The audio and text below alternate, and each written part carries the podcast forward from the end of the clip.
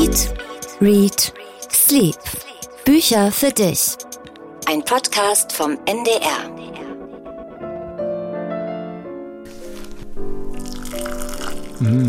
Wir befinden uns in einem luxuriösen Londoner Salon. Leichtes Klavierspiel dringt aus dem Nachbarzimmer.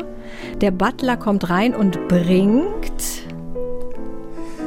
bringt Tee, eine Tasse Tee in einer wundervollen Tasse und einen Teller mit so aufgeschnittenen Gurkenscheibentoasts. Also ich fühle mich Gurkenscheibentoast. oh, Daniel, jetzt, Gibt es da einen du hast es verdorben fast. Meine Güte, Gurken-Sandwiches, Ein. Also ein Cucumber-Sandwich. Ich bin tatsächlich mal zum Geburtstag in ein teures Mehr-Sterne-Hotel zu einem High Tea eingeladen worden und da gab es das tatsächlich Ja, auch unter anderem. Also, ich sag's nochmal. Wir befinden uns in einem luxuriösen Londoner Salon. Leichtes Klavierspiel dringt aus dem Nachbarzimmer. Der Butler kommt rein und bringt Gurken-Sandwiches. Mhm. In welchem Buch befinden wir uns? Bam! Und Daniel guckt mich schon wieder Schon mit wieder. seinem entsetzten Quizgesicht an.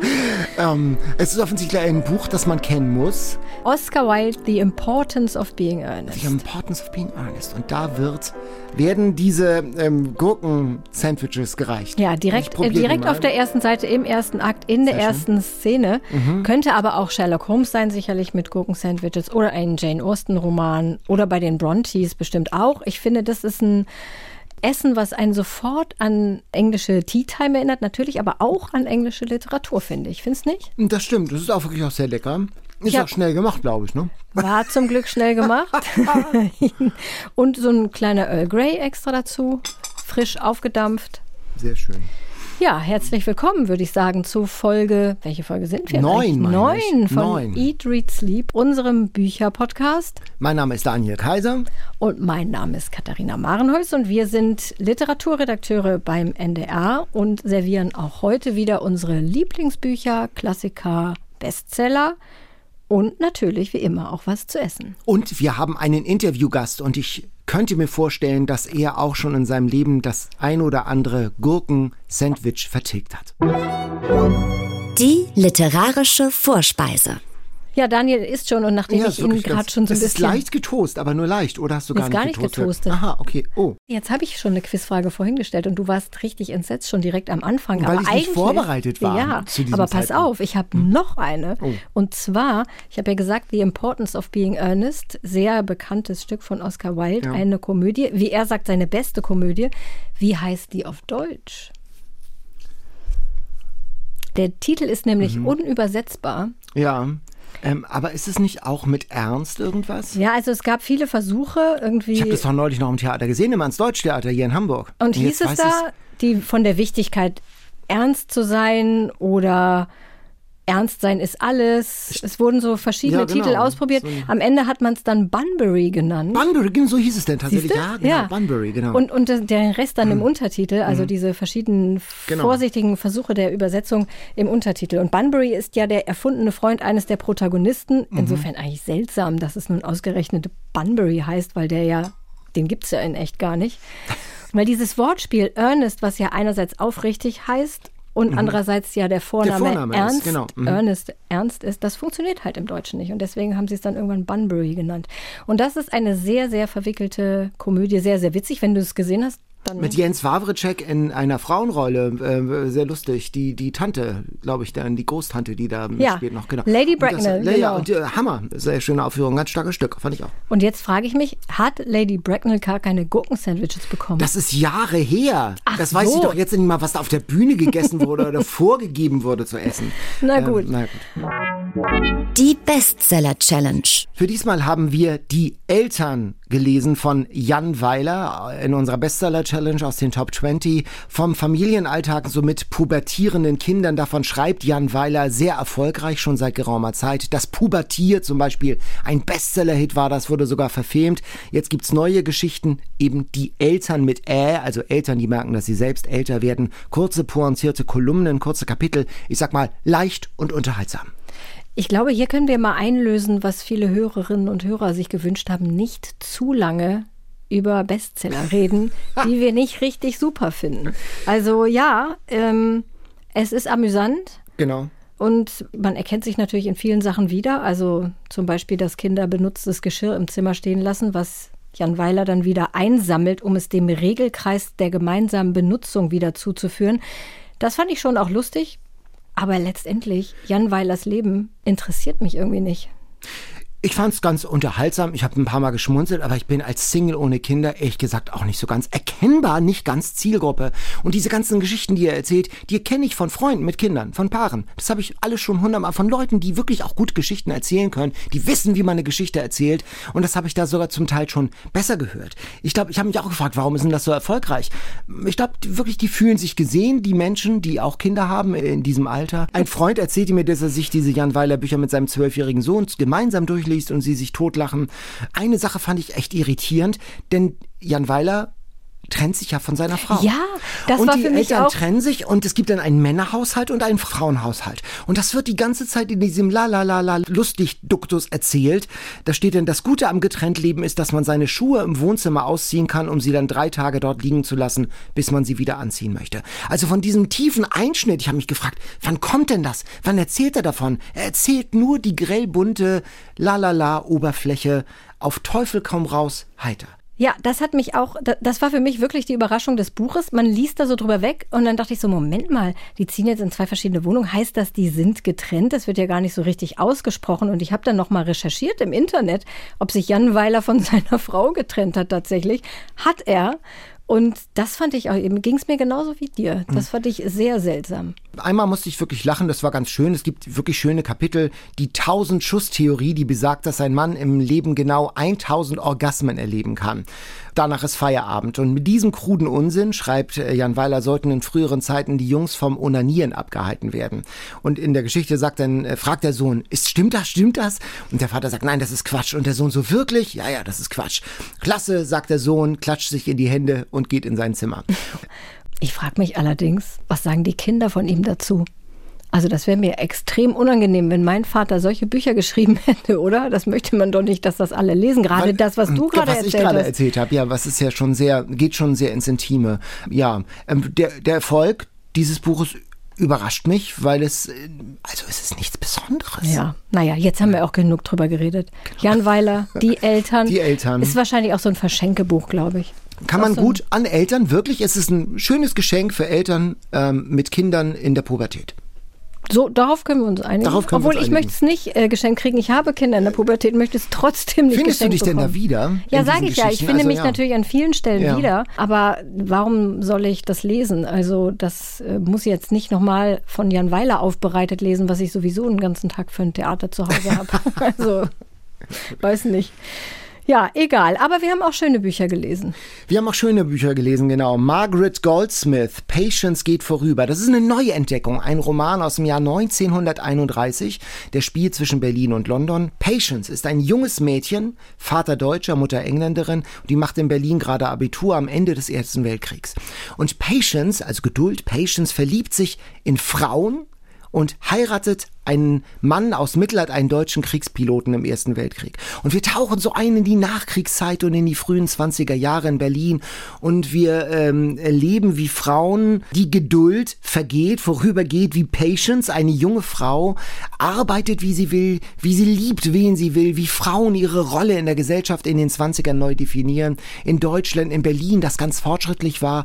Und Herrlich sind die Kapitel auch über England, über das verknöcherte, biedere, spießige, gefühlsunterdrückte England, über die, über das Leben der Intellektuellen dort, wie Patience an Menschen vorübergeht und die sich alle irrational unsterblich in sie verlieben und sie kommt aus dieser Berliner fortschrittlicher 20er Jahre Welt und stößt dann sozusagen auf dieses verknöcherte England und Patience gehört nie irgendwo richtig dazu und vermittelt zwischen sozialen Schichten, zwischen Geschlechtern.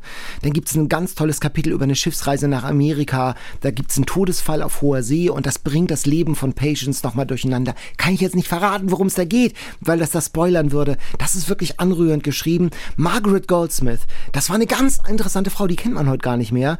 In den USA geboren, die war für das US-Handelsministerium tätig und hat dann Romane, Sachbücher geschrieben, sich durchgeschlagen. Es hat also auch, so biografische Züge und sie gehörte auch zu diesem Umfeld des Bloomsbury-Kreises. Also Virginia Woolf und so. Sie hatte eine Liebe Liebesbeziehung zu Vita Sackville West, die hatten wir ja letztes Mal. Ja, die hatten wir letztes Mal. Und da lese ich dann plötzlich, wie durch Zufall, mal. ein Buch, das da in diesen die- Kreisen spielt. Und die kanntest du ja letztes Und die Mal kannte ich gar nicht. nicht. Und jetzt bin ich total informiert und habe sozusagen mit einer Liebesbeziehung, mit einer Affäre von ihr einen Roman gelesen.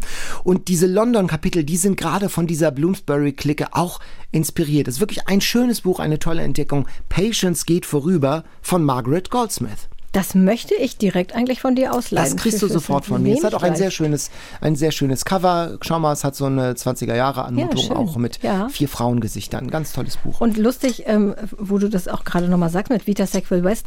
Ich habe mich ja sozusagen von unserem eigenen Podcast inspirieren lassen und habe mir nochmal diese Biografie, die der Sohn von Vita Sackville West geschrieben hat, Porträt einer Ehe, Nigel Nicholson. Also Vita war ja mit Harold Nicholson verheiratet. Eine glückliche, offene Ehe haben die geführt. Ähm, Harold war schwul und Vita mochte ja auch lieber Frauen. Das heißt, sie haben gesagt, Affären sind erlaubt, aber die Partner müssen immer gleichgeschlechtlich sein. Das finde ich ein sehr interessantes Arrangement. Und später hat dann eben der Sohn Nigel darüber geschrieben, Porträt einer Ehe, das ist 1973 erschienen. Und das war ein kleiner Skandal damals, weil er relativ offen darüber geschrieben hat. Und da waren einige Leute offensichtlich ziemlich überrascht. Ist auch schon vergriffen. Das Buch kann man also nur noch antiquarisch kaufen. Aber habe ich dann nochmal mit Interesse gelesen. Dieses Skandalhafte, ich meine, dieses Buch, von dem ich gesprochen habe, Margaret Goldsmith, das ist 1931 erschienen Mhm. und da geht es ganz selbstverständlich um lesbische Liebe, um Frauen, die sich ineinander verlieben und ihr Leben miteinander verbringen wollen, über Selbstbestimmung von Frauen. Das war ja auch skandalös damals. Ja. Und das ist schon ein, ein, ein sehr interessantes Eintauchen in die Welt damals und das Buch hat vorne einen Stapelham von Berlin, Ach, einen ja. historischen und hinten einen von London. Es ist also auch wirklich so vom Papier her, vom haptischen her, es ist wirklich auch ein sehr schönes Buch. Ich habe da noch eins gelesen. Daniel, du hast jetzt zwei wirklich jetzt Zwar, mitgebracht. ich habe zweimal, aber eins nur ganz kurz wirklich. Eins, Aber über das ich mich ein bisschen geärgert habe. Und zwar Buzzcast. Den kennen wir alle. Apropos Weißmehlhölle. ähm, Sandwich, das Cucumber ist Cucumber. Sandwich. Ich weiß nicht, ob das bei Buzzcast, dem Ernährungspapst, auftauchen würde. Der hat ja Bestseller ohne Ende geschrieben, den Ernährungskompass. Und jetzt hat er einen Roman geschrieben.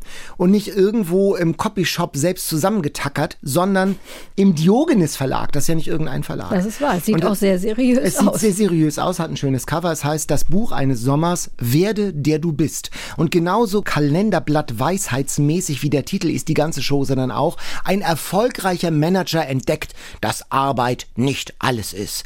Nach dem Tod seines Schriftstelleronkels, der einmal in der Woche auf den Friedhof geht, um sich an die Endlichkeit zu erinnern, ändert er sein Leben. Das Ganze garniert mit Seneca-Zitaten und schwupps, er entdeckt die Freuden des Familienlebens. Er will die Frau mit ihrer eigenen Arbeit ein bisschen ernster nehmen und öfter mal auch mit dem kleinen Sohn Zeit verbringen, mit ihm Porsche fahren. Man kann das ganz gut lesen, aber richtig leben tut das Buch nicht. Das ist eher so eine ganz belanglose Version von Carpe Diem, wirklich. Ich frage mich, warum? Warum? Das ist, naja. Das ist so schön, dass du dich in jeder Folge irgendwie mal so ein bisschen irgendwas hochschrauben kannst. Man liest das so und das ist ganz nett und das ist aber so, das ist wirklich äh, sehr, sehr belanglos und tut aber so ganz tiefschürfend, indem es sagt, nutze dein Leben und denke daran, dass du sterblich bist. Also, Wie, wie Paulo Coelho im Prinzip. Der deutsche Paulo Coelho. ja, das ist sogar vielleicht noch ein bisschen hochgegriffen. Oha. Also, ja, genau. Oha, okay. Ja, wir können ja vielleicht noch mal kurz was dazu sagen. Wir hatten ja letztes Mal gefragt, ob wir hier zu viele Bücher vorstellen. Und da habt ihr uns geschrieben, viele haben uns geschrieben und haben zum Glück, Daniel, haben sie geschrieben, nein. Es, es wäre alles wunderbar so und man könnte sich das raussuchen, was einen interessiet. So war es ja auch gedacht. Genau so und war's, äh, besonders schön hat Sabina geschrieben, die sich über die große Bandbreite an Büchern freut. Sie schreibt, Manchmal notiere ich mir in einer Sendung drei Bücher, die mich interessieren. Manchmal notiere ich mir nichts. Bisher lag ich mit der getroffenen Auswahl immer richtig. Also, Alles richtig gemacht. Würde ich Super, sagen, oder? Daumen hoch. Genau. okay. Sehr schön. So, jetzt kommen wir zu dem Buch, was ich gelesen habe, unter anderem. Damit war ich allerdings auch sehr gut beschäftigt. Ken Follett. Das ist ja unser Gast heute. Wir sprechen gleich mit ihm. Und so klingt es, wenn das Buch auf den Tisch knallt. Also es ist äh, mehr als bibeldick. Es hat tausend Seiten. Ja, tausend Seiten. Und ich bin, ich bin wirklich, ich bin eigentlich der größte Ken Follett-Fan. wirklich. Ich habe eigentlich jedes Buch gelesen und zwar schon seine Spionageromane, Die Nadel, Der Schlüssel zu Rebecca, also die aus den 70er, 80er Jahren.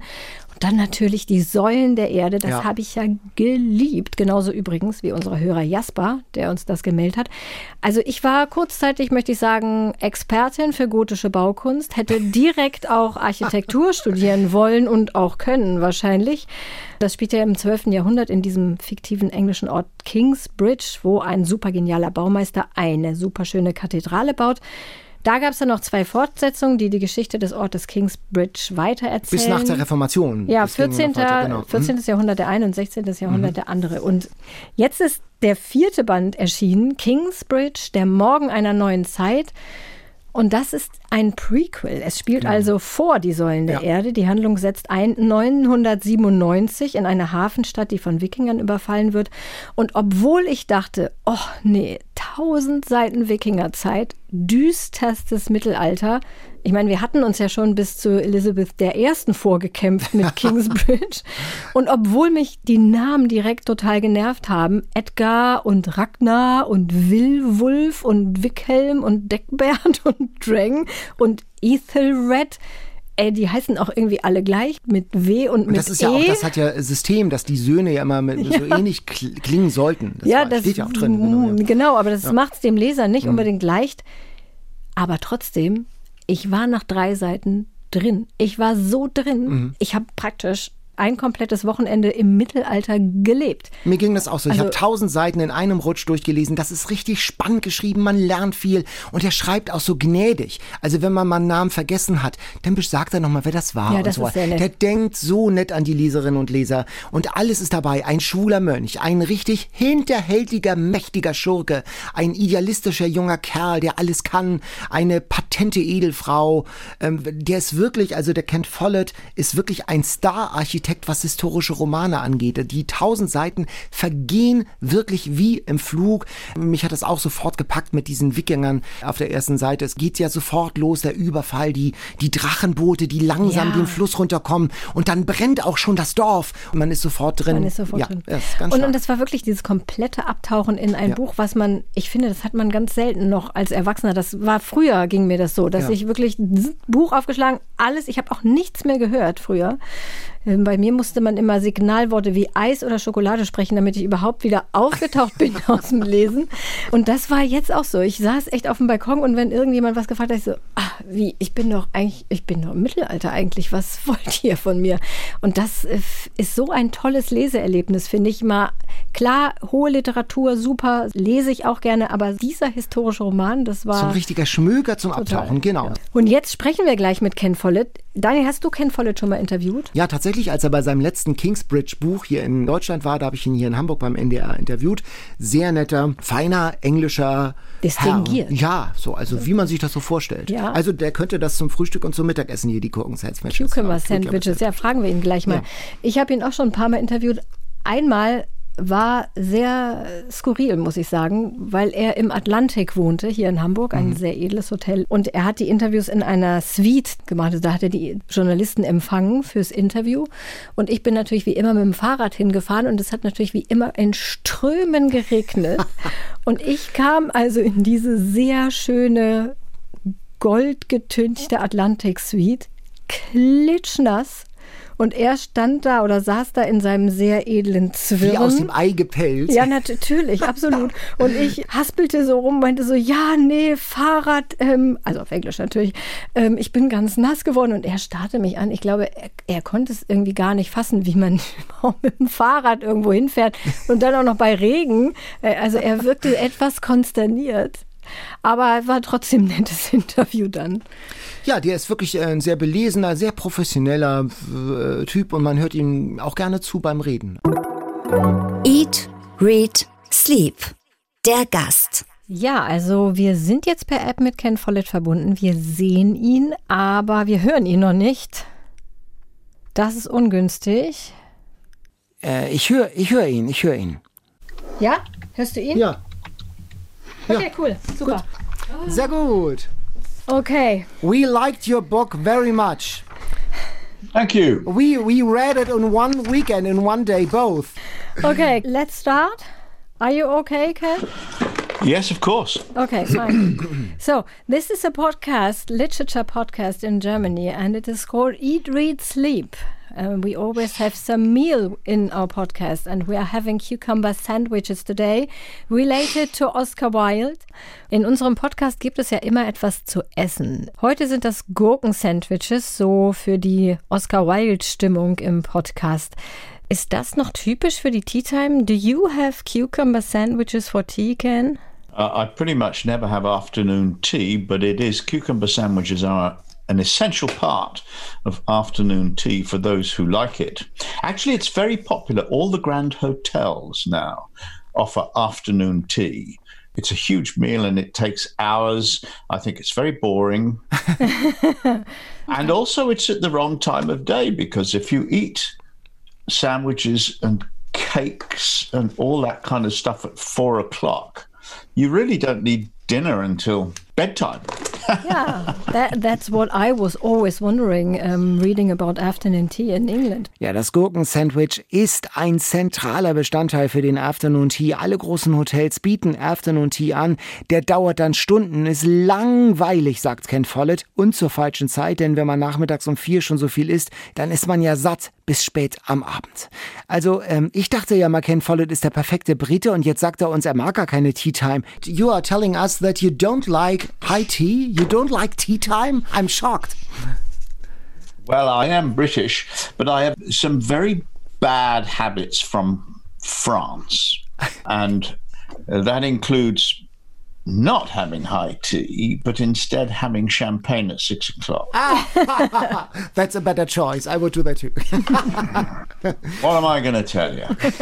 and uh, yes, yeah, so my Britishness has been um, undermined by um, the sort of luxury of French living. oh, that sounds quite good, I think. Ja, Ken Follett sagt, er sei Brite, er habe sich aber vor allem schlechte Angewohnheiten aus Frankreich angeeignet. Statt Haiti gibt es bei ihm um 18 Uhr immer Champagner. Sein britisches Wesen werde also sozusagen von französischem Luxus untergraben. Zurück nach Kingsbridge. Edgar und seine Familie hungern ja die meiste Zeit, aber es gibt durchaus Mahlzeiten.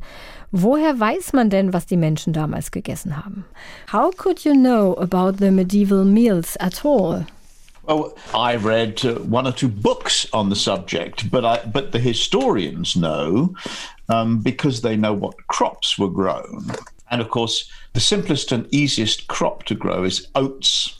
And with oats, you make porridge, which is pretty awful. so poor people have uh, in those days, as now actually, you know, all over the world, poor people use a grain and they boil it to make a porridge. And if they're lucky, they might have something to put in the porridge, like some pieces of meat or some butter mm-hmm. or something like that. But really, porridge has been the staple diet of poor people since the beginning of civilization. Er hat so ein bis zwei Bücher zum Thema gelesen, sagt er. Man weiß ja vor allem, welches Getreide angebaut wurde und das war oft Hafer. Daraus macht man Porridge, was er übrigens ziemlich furchtbar findet. Es ist ja bis heute so, dass Porridge auf der ganzen Welt ein arme Leute Essen ist. Wenn man Glück hat, dann kann man das Ganze so mit Butter oder einem Stückchen Fleisch anreichern. Ich habe mich gefragt, wenn er all das recherchiert hat für seine 1000 Seiten Bücher, macht er das allein oder im Team? Did you all this research on your own or is there a team? There's no team. Most of what you need to know for a historical novel you can find in books. Uh, but I do very much like to visit places and see things for myself. One of the best sources of information about the time period we're talking about in mm-hmm. the evening and the morning. The time period is round about the year 1000. And one of the best sources of information about the 11th century is a work of embroidery called the Bayeux Tapestry. This is like a strip cartoon, only it's 58 meters long. Mm-hmm. The pictures are embroidered in colored wool on linen sheets, all of which has, have been sewn together to make this amazing long strip. And it tells the story of the Norman conquest of England, but on the way, it shows us a lot of scenes of ordinary life. So we see people having dinner, people chopping down trees, see people with their dogs, people getting on boats, ships. And all of these little pictures give us useful little details about everyday life mm-hmm. that are quite hard to find for the Anglo Saxon era. Es gibt also kein Rechercheteam. Ken Follett macht das alles alleine. Er fährt vor allem gern an die Schauplätze seiner Bücher und sieht sich das alles mit eigenen Augen an. Und eine der besten Quellen über das Leben vor tausend Jahren ist ja der berühmte Teppich von Bayeux, dieser 58 Meter lange Stoffstreifen, den man in der Normandie auch sich im Museum angucken kann. Das ist wie ein Comic mit ganz vielen Bildern. Es geht da um die normannische Eroberung Englands, aber man erfährt eben auch sehr viel über den Alltag, wenn man sich das anguckt. Sieht man, wie die Menschen aßen oder wie sie Bäume fällten zum Beispiel. Mich interessiert, warum Ken Follett die Kingsbridge-Geschichte nicht weitererzählt hat, also sich stattdessen entschieden hat, die Vorgeschichte zu erzählen. Why did you decide to write a prequel? Why not keeping up and take 17th, 18th century of Kingsbridge? Uh, well, um, that would have been the obvious thing to do. And it's very dangerous if you're a creative artist to do the obvious thing. Okay. And so uh, I was biased against the idea of simply going forward another 200 years with Kingsbridge.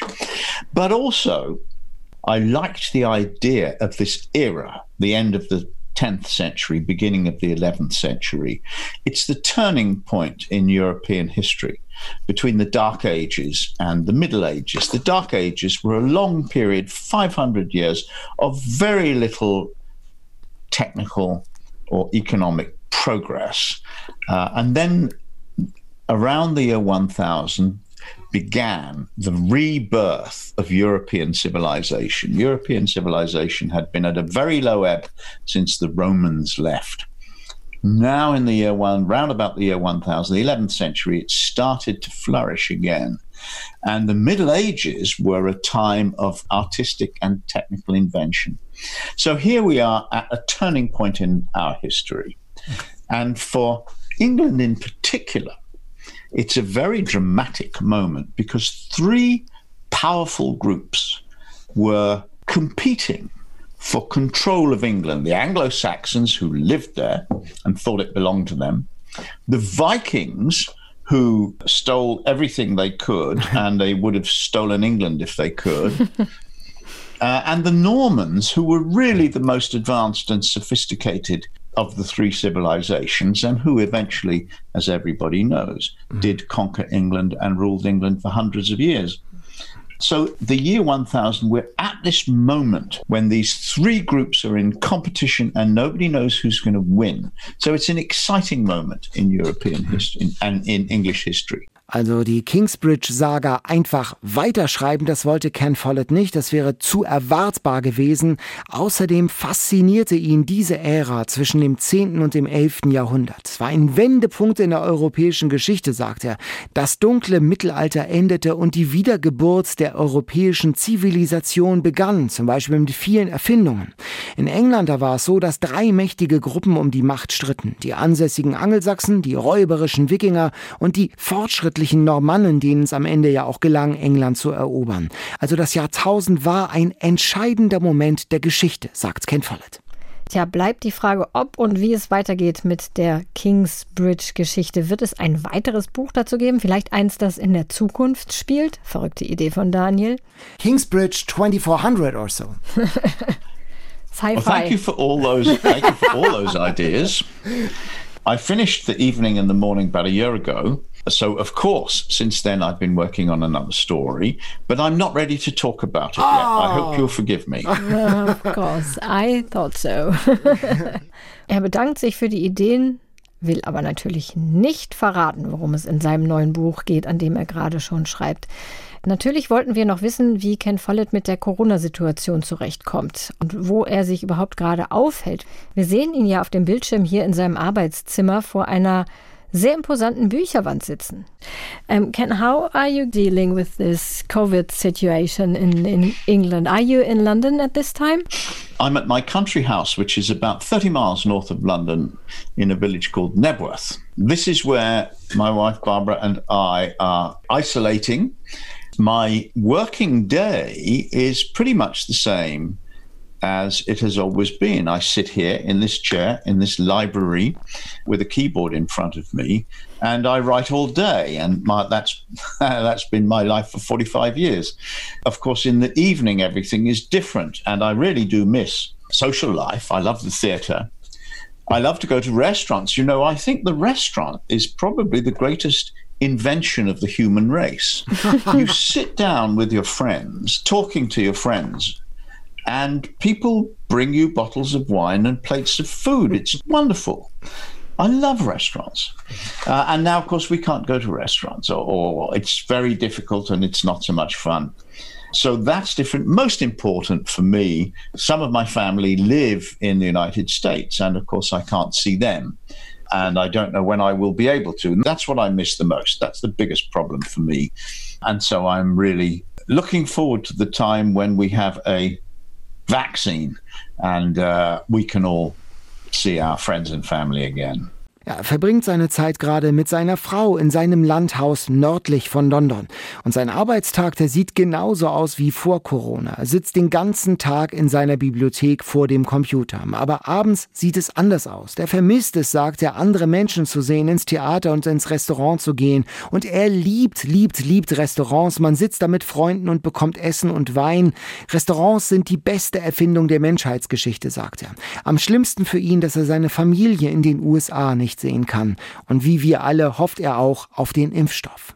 Ja, wenn man nicht essen gehen kann, bleibt natürlich umso mehr Zeit zum Lesen. Also haben wir Ken Follett noch nach einem Buchtipp gefragt.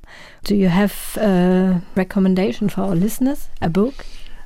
I have been doing uh, a lot of reading, and what have I particularly enjoyed? I've discovered a um, discovered a new, to me, new writer called Machado de Assis, mm-hmm. a Brazilian writer of the 19th century. I've been enjoying his work. Quite unusual, not a conventional Victorian melodramatic story, but sort of intriguing and interesting. He wrote in Portuguese, but he's translated into English, and I imagine he's translated into German. He's quite well known, even though I've only just heard of him. I find that a lot of other people have been reading him for ages. Okay. Um, and my friend Jojo Moyes wrote a wonderful book. In English, it's called The Giver of Stars. And when she told me about it, she said it's about horseback librarians in Kentucky. And I thought, I'm not going to read that. Sounded silly, but it's a marvelous, marvelous book. And uh, I enjoyed that greatly. So there are two recommendations for you. Oh, wonderful. Er sagt, er hat tatsächlich viel gelesen und ist auf einen für ihn bislang unbekannten, faszinierenden Autor gestoßen, den Brasilianer Machado de Assis aus dem 19. Jahrhundert. Und seine Freundin Jojo Moyes hat ein Buch geschrieben, in dem es um berittene Bibliothekarinnen in Kentucky geht. Und Ken Follett dachte sich, das lese ich auf keinen Fall. Das klingt ja völlig bescheuert. Aber er hat es dann doch gelesen und fand es wunderbar. Thank you so Thank much, you Ken much. Follett. Thank you for your time. You're most welcome. Uh, Give my regards to all my German readers. We will. Bye bye. Bye bye. Ein reizender Gesprächspartner. Ich würde wirklich gern Champagner mit ihm trinken. Ja, ich habe mal schnell die Buchtipps von ihm gecheckt, also von Machado de Assis. Da gibt es tatsächlich einige deutsche Ausgaben, die meisten sind aber nicht mehr lieferbar. Einen Roman und einen Erzählband, die packen wir mal in die Show Notes. Und das Buch von Jojo Moyes. Seiner Freundin, das hat mich übrigens wirklich überrascht. Ja, das Buch heißt auf Deutsch Wie ein Leuchten in tiefer Nacht. Das habe ich übrigens auch gelesen, das Buch, und mir ging es ähnlich wie Ken. Seltsames Setting mit diesen Pferden in den Bergen, aber es liest sich dann doch ganz flott, wie ja eigentlich immer bei Jojo Moyes. Das kommt natürlich auch in die Show Notes. Das werden schon wieder richtig viele Bücher in dieser Folge. Und es werden gleich noch mehr. Die All-Time Favorites. An dieser Stelle geht es ja immer um unsere und um eure Lieblings- und Herzensbücher, die euch begleitet haben. Und äh, Katharina, du sagst ja oft, dass ich immer nur so traurige Bücher lese mit Krieg und so. Deshalb habe ich ein ganz anderes, wunderbares, altes Buch mitgebracht, das ich auch schon ein paar Mal gelesen habe. Und das spielt vor allem in einem Ort mit 28 Buchstaben, nämlich Hortemö Sovasa Helikutasi Pusta. Aha, also ich würde mal sagen, 20 äh, von diesen 28 Buchstaben sind Konsonanten. Genau, äh, Bieberfeld, Marktplatz, Brunnenheide. Das ist das kleine ungarische Dorf mit eigenem Bahnhof aus. Ich denke oft an Piroschka von Hugo Hartung. Viele kennen ja vielleicht den Film mit Lilo Pulver als ungarisches Mädchen. Kannst mir Piri sagen? Wunderbar. Vorlage war das Buch hier aus den 50er Jahren. Ein Riesenbestseller. Ein junger deutscher Student verbringt Anfang der 20er Jahre seinen Sommer in Ungarn, verliebt sich erst in Budapest Budapest in eine Deutsche, in Greta, und dann verdreht Piri Piroschka ihm den Kopf. Ein wunderbares, farbstrotzendes Buch mit Gastfreundschaft, mit Natur, mit dieser Herzlichkeit, mit Gulasch und mit Piroschka, die in der Poststelle alle Postkarten des Ortes durchliest, um auf dem neuesten Klatschstand zu bleiben. Man möchte sofort in den Zug steigen, hinfahren zu Piroschka in die Pusta. Maisriebeln, so eine dionysische, rauschhafte Nacht mitmachen bei der Ernte. Und am Schluss hat sich dann irgendwie auch so ein bisschen was im Auge, muss ich sagen, auf der Oha. letzten Seite. Ja, es war wirklich schön. Also doch wieder traurig. Das Buch ist, ja, aber so schön traurig. Mhm. Das Buch hat ja das Ungarn-Bild der Deutschen geprägt. Bis heute, also bis Viktor Orban, muss man sagen. Es war ja wirklich, wenn man an Ungarn gedacht hat, hat man an die Bilder gedacht, die in diesem Buch erzeugt wurden. Das Buch wird leider nicht mehr gedruckt, man kann es aber antiquarisch ganz einfach bekommen für ein paar Euro.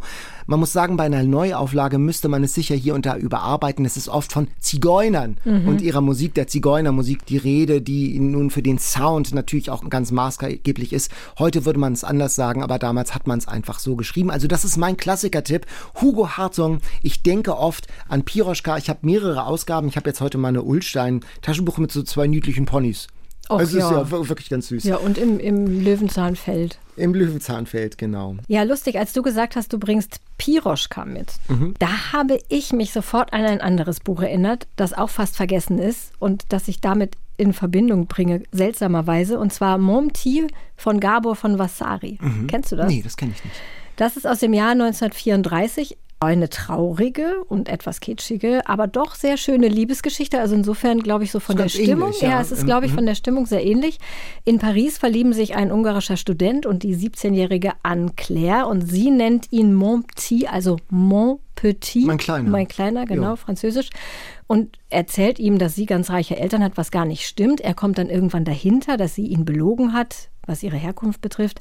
Dann gibt es Streit. Er rauscht mit dem Taxi ab und dann wird es sehr tragisch. Das verrate ich hier aber nicht. Mhm. Und das ist so ein Buch, das gibt es auch nur noch antiquarisch, kann man ja auch mal eine Lanze brechen für antiquarische ja. Bücher. Da, viele tolle Bücher kann man da antiquarisch und auch ganz, ganz günstig kaufen oder auch in der Bibliothek ausleihen. Das geht natürlich auch. Das Buch hat mir meine Mutter mal gegeben, vermutlich um mich von Enid Blyton wegzukriegen, endlich, weil das ja doch relativ gefällig erzählt ist und junge Helden und so. Und das wurde auch verfilmt, interessanterweise 1955, also mhm. ein Jahr nach Piroschka mit Horst Buchholz und ah. Romy Schneider. Und auch da ist der Film bekannter als das Buch. Mhm. Aber auch das lohnt sich nochmal zu lesen. Momti von Gabor von Vassari. Und ähm, klar, die Connection über Ungarn, der ungarische mhm. Student, Stimmt, ja. Gabor von ja. Vassari. Die sind eine Buchfamilie. Aber hast du viele antiquarische Bücher? Ja. Also ich, äh, Im Studium habe ich ja. immer nur antiquarische gekauft eigentlich. Erstens, weil ich mich da so durch die Klassiker gelesen habe und außerdem natürlich aus Geldmangel. Also mhm. Hardcover-Bücher habe ich irgendwie fast nie gekauft. Mhm. Ich äh, gehe auch immer noch gern so in antiquarische Buchhandlungen und schaue dann so nach, nach meinen Lieblingsschriftstellern und manchmal hat man ja Glück und man findet tatsächlich so noch eine Erstausgabe oder so. Ja, das ist ja dein Hobby, Erstausgabe, ja, ja, ich weiß schon. Großes Hobby ist es nicht, aber manchmal hat man da ja so Glück auch auf Flohmärkten und so. Ich finde das auch schon ganz schön, sich mit alten Büchern dann zu umgeben und es gibt ja einen richtig großen Markt sozusagen. Man kann ja auch im Internet. Ja, und da findet man eigentlich, eigentlich findet man fast alles da immer noch und ich mag, ich mag auch den Geruch von ja, alten Büchern. Das riecht ja immer so ein bisschen muffig und staubig. Und dann findet man dann noch so alte Zettel drin ja. und so alte Widmungen. Ich habe gerade neulich ein Buch von 1934 gekauft und da war so ein Weihnachtsglückwunsch vorne eingeschrieben. Ist doch ganz rührend, wie Menschen vor 80 Jahren sich an, an äh, zu Weihnachten ein oder zum Geburtstag Bücher geschenkt haben. Ja. Und dann, dann lebt das Buch ja nochmal ganz anderes und bekommt eine ganz eigene Geschichte. Unbedingt. Welche Erfahrung habt ihr denn mit antiquarischen Büchern oder kauft ihr nur das neue, noch in Plastik original eingeschweißte? Wie in Plastik macht man nicht mehr. Es gibt jetzt, nee, genau, nein, so, doch, es gibt genau. noch welche, aber es gibt jetzt ganz oft welche, wo die so einen Aufkleber haben, extra ohne Plastik. Ah, okay. Ja, aber trotzdem, ja, gute ja. Idee. Schreibt uns mal an eatreadsleep.ndr.de nicht nur welche Bücher ihr am liebsten lest, sondern auch, ob ihr gern antiquarisch kauft, ob ihr auf Flohmärkten kauft oder wie ihr und wo ihr eure Bücher kauft. Ja, oder vielleicht auch, ob ihr schon mal antiquarisch irgendwas Tolles entdeckt habt. Ein Bücherschatz. Ein Bücherschatz. Ja, dann bleibt jetzt fast nur noch eine Sache. Ja, Daniel, Mein, mein Puls steigt schon wieder. Wir ich kommen. serviere dir noch mal ein paar äh, Zur Stärkung, Ja, richtig, ich warte, warte, du kriegst noch ein paar Gurken-Sandwiches. Die sind wirklich lecker. So. Ja. Das passt das ja auch reicht schon so. zu, Ach, das zu, so, zu, ach deiner, so, ja. zu deiner Diät. Nee, eigentlich ist es, so, das ist zu viel Weißmehl leider, aber, aber Gurken. aber Gurken ist gut. Jetzt. noch, komm, noch, komm, noch Butter ist auch nicht so. Ach, noch ein Earl Grey auch noch. Das Quiz. Also ich habe diesmal wirklich sehr einfache Fragen. Das ist ja Soll ich- schön. soll da ich- steigt ja der ein bisschen der Druck bei mir. Genau. Ähm, ich fange mal an. Ich habe ein Buch in einem Satz. Karnickel finden nach dramatischer Odyssee neue Heimat. Ah, warte, warte, warte. Das ist hier der Wind in den Weiden. Nein, aber fast. Heißt das anders? Meine ich das Gleiche? Meinen ist wir das Gleiche? Ja, unten am Fluss, Watership Down. Ach ja, der Wind in den Weiden, das ist aber auch irgendwas mit Tieren und Fluss. Aber andere Tiere. Andere Tiere, andere Tiere. vermutlich. Das ist ja diese Geschichte mit den äh, Kaninchen. Da bekommt das ängstliche Kaninchen dann plötzlich so eine apokalyptische Vision und dann fliehen sie alle aus, Ja. aus ihrem. Und naja, ähm, Ja, ja, klar. Ganz, Ja, gibt's auch eine ganz spannende, ganz spannende Verfilmung. Aber immerhin, unten am Fluss, Watership Down. Auch starkes, abenteuerlastiges Kaninchenbuch. Kinderbuch aber auch. Kinderbuch Ne? Ja, auch, ja. Kinderbuch. Ähm, Der Wind in den Weiden ist auch ein Kinderbuch. Habe ich verwechselt. Egal. Ich habe für dich die Kategorie Fun Fact. Der 2. Oktober, also der Tag, an dem diese Podcast-Folge veröffentlicht wird, ist ein literarischer Feiertag. Welche berühmte Wette wurde am 2. Oktober 1872 eingegangen? Welche Wette, Wette ja, Wette Literatur, klingelt da was? Literaturwette im 19. Jahrhundert? Also keine Literaturwette, es ist eine Wette, die in der Literatur eine Rolle spielt. Also eine Wette, die der Ausgangspunkt eines sehr bekannten Buches ist. Jules Verne in 80 Tagen um die Welt. Ach, richtig! Genau, das ist an diesem Tag. Ja, an diesem Ach, Tag. Super. Der Brite Phileas Fogg wettet an diesem Tag, also in dem Buch, ja. mit Mitgliedern eines Londoner Clubs, dass er es schafft, in 80 Tagen um die Welt zu reisen. Und noch am Abend der Wette steigt er dann in den Zug mit seinem Diener Passepartout und tritt die Reise an. Also feiern Jules Verne-Fans tatsächlich immer am 2. Oktober den Tag der Phileas Fogg-Wette. Und es gibt auch den Tag der gewonnenen Phileas Fogg-Wette, 80 Tage später. logischerweise am 21. Dezember. Aha. Frage ich dich dann nochmal. Genau, aber da bin ich dann besser vorbereitet. Es soll ja auch einen Lerneffekt hier haben. Absolut, das ist rein pädagogisch, Daniel. Meine zweite Frage. Welche Band hat sich nach einer Franz Kafka-Erzählung benannt? War es Tomte, Erdmöbel oder Blumfeld? also mit Musik kenne ich mich überhaupt nicht aus. Ähm, aber das weiß ich doch eigentlich, oder? Tomte, Also Erdmöbel oder Blumfeld? Tomte ist doch Astrid Lindgren. Erdmöbel kann ja wohl kaum irgendwas bei Kafka gewesen sein. Also ich sag mal Blumfeld. Das stimmt, ja. Blumfeld, ein älterer Junggeselle, das ist eine unvollendete Erzählung von Kafka aus dem Jahr 1915, ist nach seinem Tod erst veröffentlicht worden. Und es geht da um einen Junggesellen und mit seinen skurrilen Schwierigkeiten im Blick auf das Leben, privat und beruflich. Also ein Sonderling trifft auf die Realität und Blumfeld, das ist ja so Hamburger Schule, so intellektuelle Popmusiker. Ähm, rund um Jochen Diestelmeier, die waren ja mit ihren Texten auch so ein bisschen sonderlicher und anspruchsvoller immer. Äh, der Diestelmeier hat ja selbst auch einen Roman geschrieben vor ein paar Jahren. Otis heißt er. Ja, wurde auch interessiert besprochen damals. Ich habe ihn aber nicht gelesen. Hast ich auch nicht, gelesen? nee, Ja. habe ich auch nicht gelesen. Ja. Blumfeld. Nee, Blumfeld, Kafka. Tief, klingt tiefschürfend, ja. Ja, Kafka. Oh, nicht so mein Fall, aber das darf man natürlich auf gar keinen Fall laut sagen. Ich habe die neue Kategorie kreiert, die heißt Famous. Du bist ja ein, du bist Ich ja ein nie versiegender Quell von neuen, von neuen, ähm, Quizkategorien. von, von neuen Quizkategorien. Das ist ja, Ja, das ist schön. Manchmal weiß ich nicht, ob denen überhaupt mehr als einmal mir eine Frage dazu einfällt. Aber jetzt, aber die neue Kategorie heißt Famous Last Words. Ah, Wer sagte auf seinem Sterbebett, entweder geht diese scheußliche Tapete oder ich? Dazu hätte ich Multiple Choice. bitte. Sagte das A. Charles Baudelaire oder Lev Tolstoi oder Oscar Wilde? Also ich würde sagen, es ist Oscar Wilde, weil der besonders ästhetisch war. Ich würde jetzt auf Oscar Wilde tippen. Ja, es liegt auch ein bisschen nah nach Ja, dem genau. Anfang unseres Podcasts. ist auch eigentlich ist nicht lustig, ist eigentlich traurig. Oscar Wilde da kommen wir auch noch mal zu dem, was du vorhin gesagt hast, dass in den 30er Jahren ja viel auch offen über Homosexualität und so geschrieben mhm. wurde und viele das auch offen ausgelebt haben. Das war, glaube ich, so ein Zeitfenster, in dem das, das Fenster, ne, in dem das ja fast schon en vogue war. Aber davor und dann auch wieder danach war es ziemlich schlimm. Also Oscar Wilde war auch homosexuell und das war verboten damals. Und er wurde von dem Vater seines Geliebten angezeigt und wegen Unzucht zu zwei Jahren Haft verurteilt. Der war wirklich im, Im Gefängnis. Gefängnis. Der war im Knast. Genau und hat, musste da schwere Zwangsarbeit verrichten und war danach wirklich physisch und psychisch am Ende und übrigens auch komplett pleite. Und er hat dann äh, die letzten zwei Jahre, glaube ich, seines Lebens in einem Pariser Hotel gelebt dessen Besitzer sich seiner erbarmte und da ist er dann gestorben und hat angeblich diesen Satz gesagt, entweder geht diese scheußliche Tapete oder ich. Also bis zum Schluss ähm, hatte er Bonbons auf Lager. Bis zum letzten Atemzug. Aber das ist eine vielversprechende neue Kategorie. Das stimmt. Das ja, ich bin gespannt, ob du da noch mehr Sachen rausfindest. Ich habe noch einen ersten Satz. Ganz einfach. Er war ein alter Mann und er fischte allein in einem Boot im Golfstrom und seit 84 Tagen hatte er keinen Fisch gefangen. Der alte Mann und das Meer. Ja, das Hemingway, genau. Hemingway schon wieder. Schon Ach, wieder. Hast du extra ja, für mich gemacht. Danke, für, danke, dich, danke. Genau. Ich habe auch als letztes erster Satz und daran sieht man schon, dass wir das wirklich nicht absprechen, unser Quiz, sonst hätten wir das ein bisschen anders sortiert. Sortiert, ja. Mein erster Satz heißt, ob ich als Hauptperson meines eigenen Lebens hervortreten werde oder sonst jemand diesen Rang einnehmen wird, müssen diese Seiten erst erweisen. Ist das A aus Jane Eyre von Charlotte Bronte oder B aus David Copperfield von Charles Dickens oder C der Graf von Monte Cristo von Alexandre Dumas? Das sind drei sehr spannende spannende Möglichkeiten, die alle sein könnten tatsächlich. Ja, das ist auch alles eine Zeit. Ja. Soll ich nochmal den Satz sagen? Ja. Ob ich als Hauptperson meines eigenen Lebens hervortreten werde oder sonst jemand diesen Rang einnehmen wird, müssen diese Seiten erst erweisen. Ich würde jetzt auf Copperfield trennen. Gut. Ja.